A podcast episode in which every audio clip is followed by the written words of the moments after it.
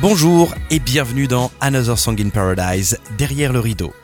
Dans cette série de 10 podcasts, nous allons vous raconter les coulisses de la création du nouveau spectacle du Casino Barrière de Toulouse, de la feuille blanche à la générale du spectacle.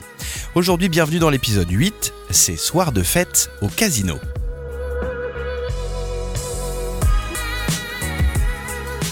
C'est donc la dernière ligne droite, les derniers jours, les derniers instants avant la générale d'Another Song in Paradise. La générale, c'est une répétition générale avec toutes les équipes devant leurs proches et cette répétition, elle aura lieu le 27 septembre devant le personnel du Casino Barrière au grand complet. Et quel que soit le service, du côté du personnel, on attend avec impatience de voir ce show qui est parti pour 80 dates. La preuve avec Pierre-Antoine de l'accueil et Cédric qui s'occupe de l'espace machine à sous. J'ai déjà vu le précédent qui était vachement bien, donc euh, je sais que le casting, ils ont mis la barre encore plus haute. Du coup, je pense qu'il sera vraiment mieux que le premier. Déjà que le premier était vraiment bien.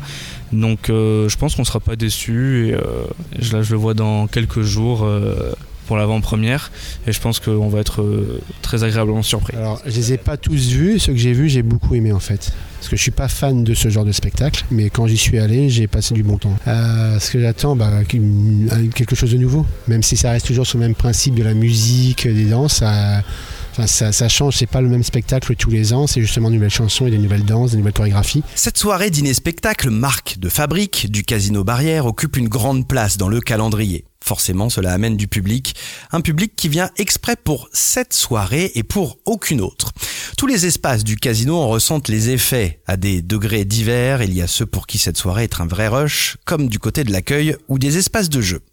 Pierre-Antoine et Cédric. Alors, euh, pour nous, ça représente un gros travail avec un, enjeu plutôt considérable. Voilà puisque pour nous il est important que les clients se sentent bien dès qu'ils arrivent chez nous. Donc on essaie d'avoir le sourire au maximum, même si des fois c'est pas simple parce qu'il y a beaucoup de monde.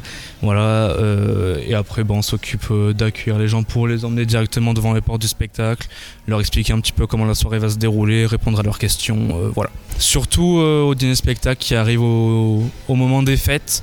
Après, euh, oui, ça reste quand même euh, des grosses, grosses soirées pour nous. En fait, il y a plus de monde. Quand c'est rempli, en fait, on voit vraiment que c'est une clientèle casino qui vient aussi et que derrière, il y a une influence particulière. Enfin, c'est pas les mêmes, euh, forcément les mêmes spectateurs que pour le théâtre particulier, en fait. Il y a souvent des, des, gens du casino parce que c'est des joueurs qui connaissent le programme et qui sont, on va dire, qui a plus de publicité à l'intérieur du casino, donc les gens sont plus tentés de venir le voir, en fait. C'est un spectacle du casino, donc on le conseille d'aller le voir aux gens parce qu'en général, depuis l'ouverture du casino, les spectacles ont beaucoup plu. Donc on essaye de le vendre et de, conseiller aux clients d'aller le voir en fait. Ce rush reste malgré tout plus relatif pour certains espaces.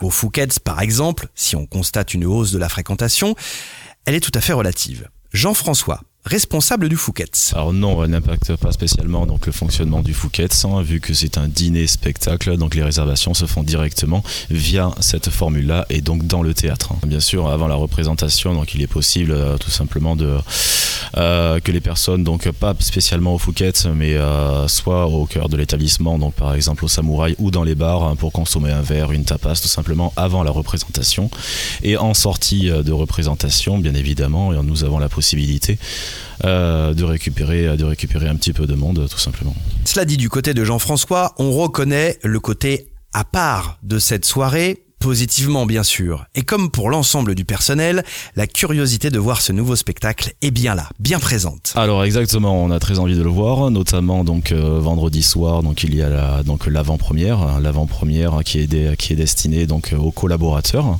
collaborateurs et à membres et à membres proches euh, de la personne tout simplement. Finalement, la soirée Another Song in Paradise est une vitrine du savoir-faire de toutes les équipes. Des équipes qui ont hâte de se retrouver dans le théâtre le 27 pour découvrir le show lors de la générale.